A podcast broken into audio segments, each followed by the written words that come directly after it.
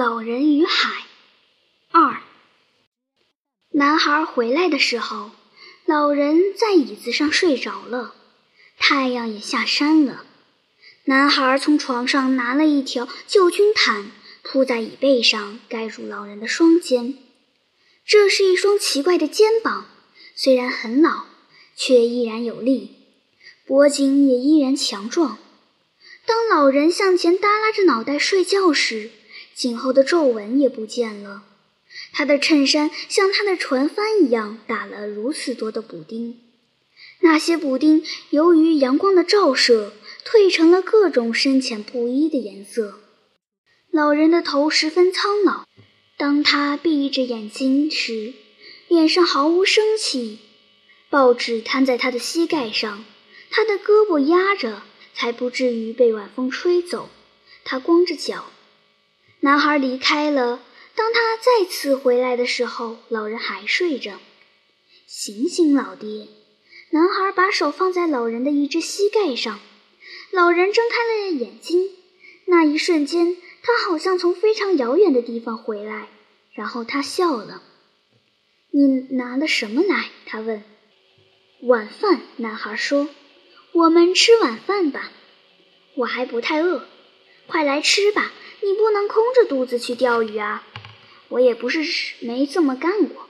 老人说着站起来，拿起报纸折叠好，然后他又开始折毯子。你就裹着毯子吧，男孩说。只要我还活着，你就不会空着肚子去钓鱼。那就祝你长寿。你可要照顾好自己哦。老人说。我们吃什么？黑豆和米饭，炸香蕉，还有点炖菜。这些吃的，男孩都用双层饭盒装着，从露台酒吧带过来的。他的口袋里还有两副刀叉和汤匙，都用餐巾纸包得好好的。是谁给你这些的？马丁，那老板。我必须去谢他。我已经谢过他。男孩说：“你不用再去谢他了。”我要给他一块大鱼的鱼腩肉。老人说。他不是头一回帮助我们了吧？可不是嘛！除了云南，我还得送他些别的好。他对我们真的很关心。他还送了我们两瓶啤酒。我最喜欢罐装啤酒。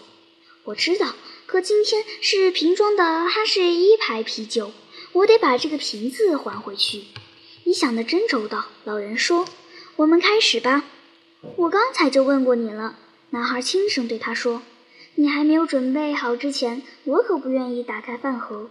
现在我准备好了，老人说。我只不过花时间洗了洗手。你能在哪儿洗呢？男孩想。村子里有自来水的地方，从这儿沿大路下去，还隔着两条街那么远呢。我真该给他带些水来，男孩想。还有肥皂和一条干净毛巾。我怎么这么粗心呢？我要想办法再弄些衬衫还有外套给他过冬。还得有一双像样的鞋子，再加上一条毯子。你弄来的炖菜真好吃，老人说。跟我说说棒球赛吧，男孩请求道。我跟你说过，在美国联盟的球队中，洋基队是最棒的。老人高兴地说。可他们今天输了，男孩提醒他。这不算什么，伟大的迪马乔还是伟大的迪马乔。他们队里也还有其他人呢。那自然。不过他可不是其他人。要说起另一个联盟的球队，在布鲁克林和费城两个里面，我会选择布鲁克林。当然，我也没有忘记迪克·希斯勒在老公园球场打出的那些好球。那些好球真是无与伦比。他是我见过的击球最远的人。你还记得那个时候他常来露台酒吧吗？我本想带他一起出海钓鱼，可是我就是不好意思开口。我让你去问他，可是你也不好意思。我记得，我们真是错过了大好机会。也许他会去跟我们钓鱼的，那样的话，我们一辈子都会记得这件事。我很想带上伟大的迪马乔去钓鱼。老人说，他们说他的父亲是个打鱼的，没准儿他当初也跟我们一样穷，能够理解我们。伟大的希勒斯，他爸可从来没有穷过。像我这么大的时候，他爸都在大联盟里面打球了。我像你这么大的时候，已经在一条开往非洲的横帆大船上当水手了，还在傍晚时看见那些海滩上的狮子了。我知道你跟我讲过，我们是谈非洲还是谈棒球？还是谈棒球吧。男孩说：“给我说说伟大的约翰 ·J· 麦格罗吧。”他把 J 说成西班牙语的 Jota。老早以前，他有时候也会到露台酒吧来，但是只要一喝酒，他就变得脾气暴躁，说话刻薄，很不好相处。除了棒球，他还把心思用在赛马上，至少他口袋里一直揣着赛马的名单，还经常在打电话时提起那些马的名字。他是个了不起的经理，男孩说。我爸认为他是最了不起的，那是因为他来这儿的次数最多。老人说。要是多罗彻每年都来，你爸又会认为他是最了不起的经理了。说真的，到底谁才是最了不起的经理呢？卢克还是麦克冈萨雷斯？我觉得他们都差不多。最好的渔夫是你。不，我知道有比我更好的。怎么会？男孩说：“好渔夫很多，有些也很了不起。可是最好的还是你。”谢谢你，真让我开心。但愿不会来一条太厉害的鱼，让我难以招架。要不然，他就证明我们只不过嘴上了得。只要你还像你说的那样强壮，就没有你对付不了的鱼。也可能我没有自己想的那么强壮。老人说：“可我们知道不少窍门，而且我有决心。”这会儿你该上床睡觉了。明天早上你才会精力充沛。我会把这些东西送回露台酒吧去，那就晚安吧。明天早晨我去叫醒你。你是我的闹钟，男孩说。岁数是我的闹钟，老人说。为什么老年人都醒得早呢？是想拥有更长的一天吗？这我说不好，男孩说。我只知道，年轻人睡到很晚都起不来。我会记得的，老人说。我会准时叫醒你。我不喜欢让船主来叫醒我，那样显得我像个佣人。我懂得，睡个好觉吧，老爹。男孩出去了，没有点灯。他们摸黑吃了晚饭。现在老人脱了长裤，在黑暗中上了床。他把长裤卷起来，做成一个枕头，又在里面塞了些报纸。他裹着毯子，在铺着旧报纸的床垫上睡下。他很快就睡着了。他梦到了自己还是个孩子时看到的非洲。他梦到了长长的金色沙滩和白色沙滩，白的刺痛你的眼睛；高高的海峡，雄伟的褐色群山。如今，他每天夜里都活在非洲海岸。在梦里，他听见海浪呼啸，他看见当地人的小船破浪而来。当他睡着的时候，他能闻到甲板上沥青和麻絮的味道，他还闻到陆地上的晨风吹来非洲的气息。通常，当他闻到这种气息时，他就醒了，穿上衣服去叫醒男孩。但是今夜这种气息来得很早，他在梦里就知道他来得太早，于是他继续做梦。他梦见岛屿上的白色山峰在海面冉冉升起。他梦见加纳利群岛的各处港湾和苗地。他不再梦见风暴，不再梦见女人，不再梦见重大事件，不再梦见大鱼，不再梦见打架，不再梦见斗力气，也不再梦见他的妻子。他现在只梦见一些地方上和沙滩上的狮子。那些狮子在黄昏中像小猫一样嬉戏。他喜爱它们，如同他喜爱那个男孩。他从未梦见过男孩。他就这样醒来，透过敞开的门看了看月亮，展开长裤穿上。他在小屋外撒了泡尿，就沿着大路往上走去叫醒男孩。他在清晨的寒气中打着哆嗦，不过他知道打哆嗦会让他暖和起来，而且不久之后他就要划船了。男孩家的大门没有上锁。他推开门，光着脚，轻轻走了进去。男孩睡在头一个房间的帆布床上，残月的光照进来，老人能够清楚地看见他。他轻轻握住男孩的一只脚，握着他，直到男孩醒来，转身看他。老人点点头。男孩从床边的椅子上拿起长裤，坐在床上穿上了。老人走到门外，男孩跟着他。男孩很困，老人用胳膊搭着他的双肩，说：“真抱歉。”“别这么说。”男孩说，“男人该当如此。”他们沿路走回老人的小屋，一路上在黑暗里，光脚的人们还在走动，扛着他们的鹅杆。来到老人的小屋，男孩拿起装在篮子里的鱼线卷、鱼叉和拖钩。老人把卷着帆的鹅肝扛在肩上。你想喝咖啡吗？男孩问。我们先把东西拿到船上，然后再喝吧。在一家大清早就开门招待渔夫的小馆子里，他们用旧炼乳管子喝着咖啡。你睡得怎么样，老爹？男孩问。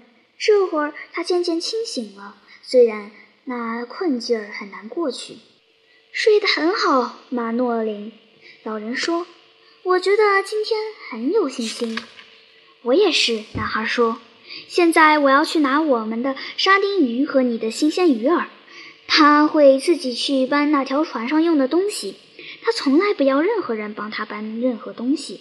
我和他不一样。”老人说：“你在五岁的时候，我就让你搬东西了。”我记得。男孩说：“我马上就回来，再喝杯咖啡吧。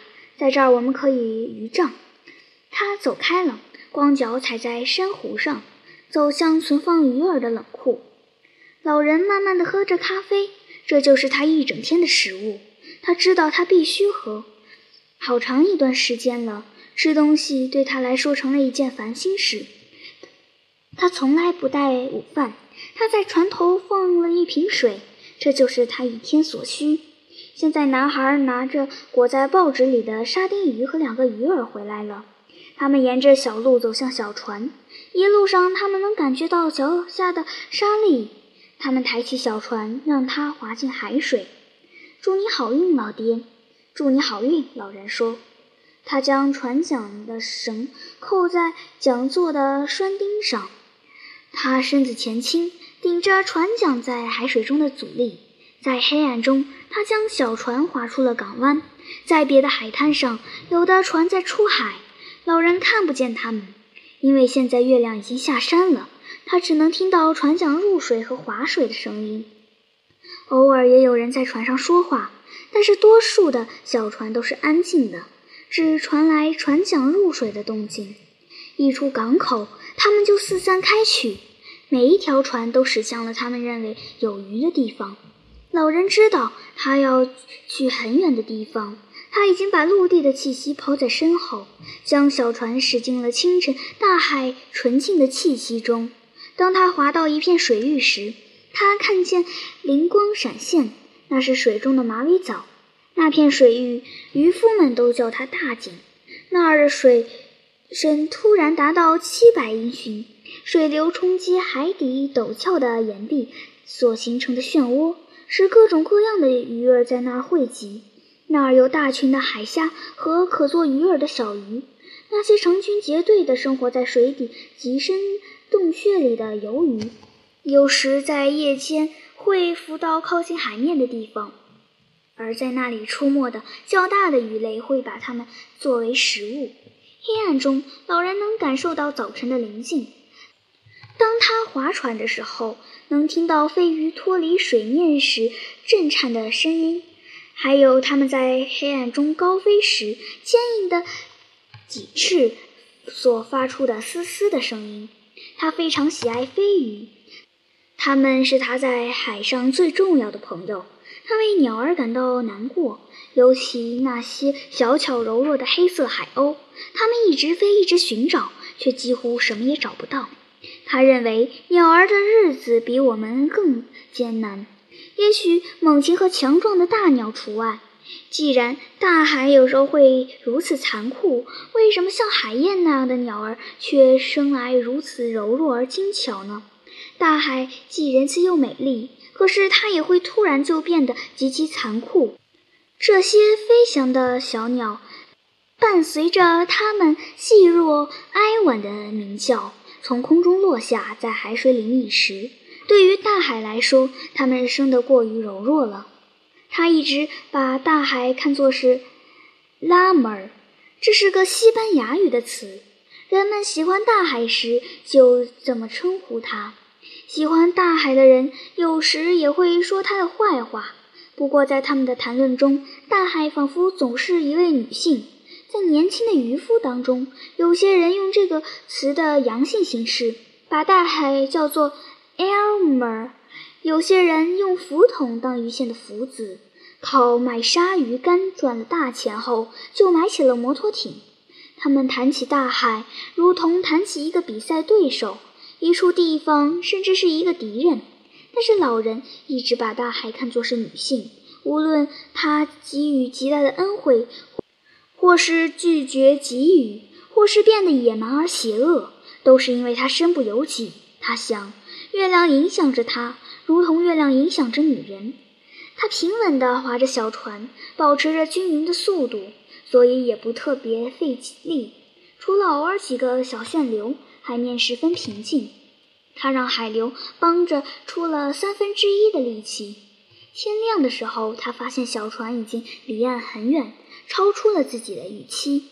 他想：我在大井这一带忙了整整一个礼拜，却一无所获。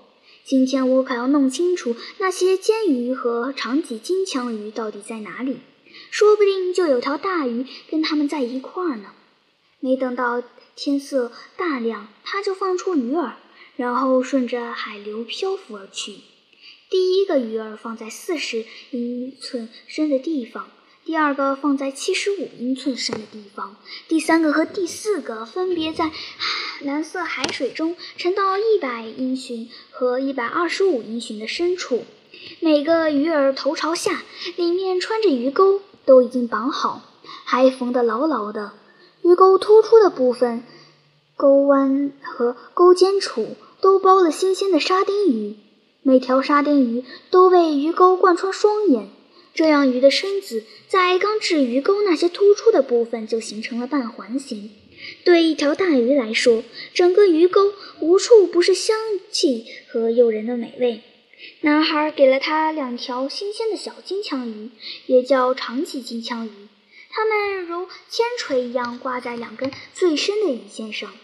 而在另外两根鱼线上，他分别挂上一条大大青身和一条黄身。尽管它们是用过的旧饵，但依然完好。再加上新鲜的沙丁鱼，增添了气味，更有吸引力了。每根鱼线都有大号铅笔那么粗，系在一条新取的青木条上。只要鱼饵一被拉动或触碰，都会让木条向下弯。每根鱼线有两卷四十英寻的备用线，随时可以接上其他的备用线。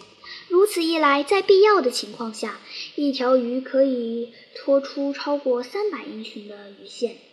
现在，老人一边观察船边三根木条的动静，一边轻轻滑动船桨，让鱼线尽量上下垂直，保持在适合的深度。天色已经大亮。太阳眼看就要升起来了。太阳在海面上微微升起的时候，老人看见其他船只了。它们低低地浮现在海面上，在较为近岸处横跨海流，四散开来。然后太阳更加明亮，耀眼的阳光照射在海面上。随着太阳完全升起，光滑的海面将阳光反射到他的眼睛里，尖锐地刺痛他的眼睛。所以他划船时避免去直视那些反光。他向海水中俯视，观察那几根鱼线，它们直直垂入海水深处的黑暗里。他比任何人都更加用心地让鱼线保持垂直，以便在黑暗的水流中，在每一个他所希望的深度，都有鱼儿在等着那里游动的鱼。有些渔夫让鱼线随海流漂浮。有时鱼儿只在六十英寻深的地方，而渔夫会误以为有一百英寻。然而他想，我要让他们保持精准确，我只不过不再那么幸运了。可谁知道呢？也许就是今天，每一天都是幸的一天。有好运当然好，可我宁愿做到准确无误。这样，当好运来临时，你已经准备好了。